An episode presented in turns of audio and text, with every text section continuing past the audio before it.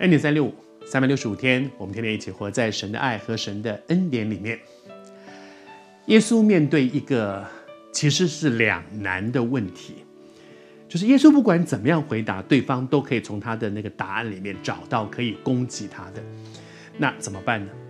耶稣所做的事情是，他做了一些很好的事情，他使得瞎眼、瘸腿的、这有病的，甚至麻风的等等这些人，经验生命里面的医治和改变，这是很好的一件事。耶稣做了一些好事，但是周围就是有些人从耶稣做的好事里面，还能够找到挑出毛病来攻击他。所以耶稣知道，我不管怎么讲，你们都会挑我的毛病。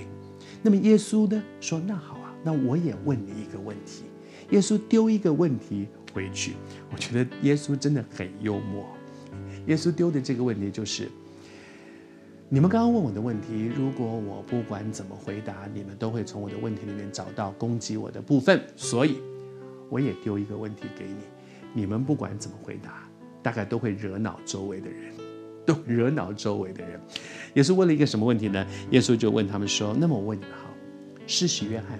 施血案给别人洗礼，施血案在当时是大家非常敬重的一个属灵人，大家都非常以色列人，不管是是什么样的，大家都非常非常敬重他。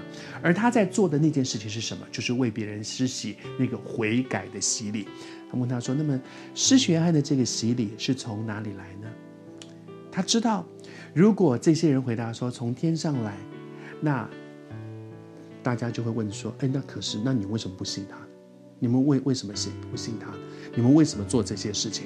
你们为什么后来还还容许那个希律把他杀掉呢？如果他们回答说施血案的事是假的，是假的，那别人一打手打他，因为这是我们所敬重的人。所以耶稣也丢一个问题回去，那个问题我觉得很像我们说以其人之道还治其人之身啊。你丢一个问题来为难我，我也丢一个问题让你很难回答，以至于后来呢，这些人只好摸摸鼻子就走了。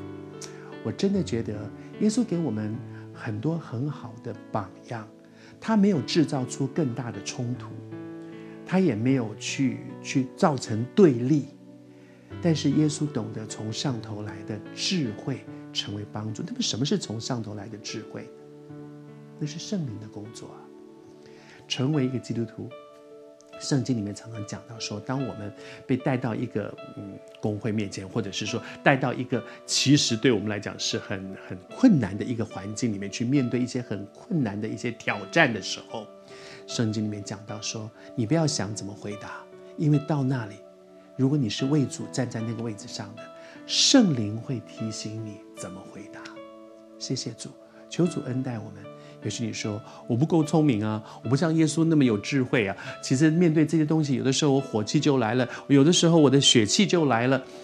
我们要做的事情就是在这里，控制自己，不要在那样的环境之下，让火气、让血气来引导我的回答。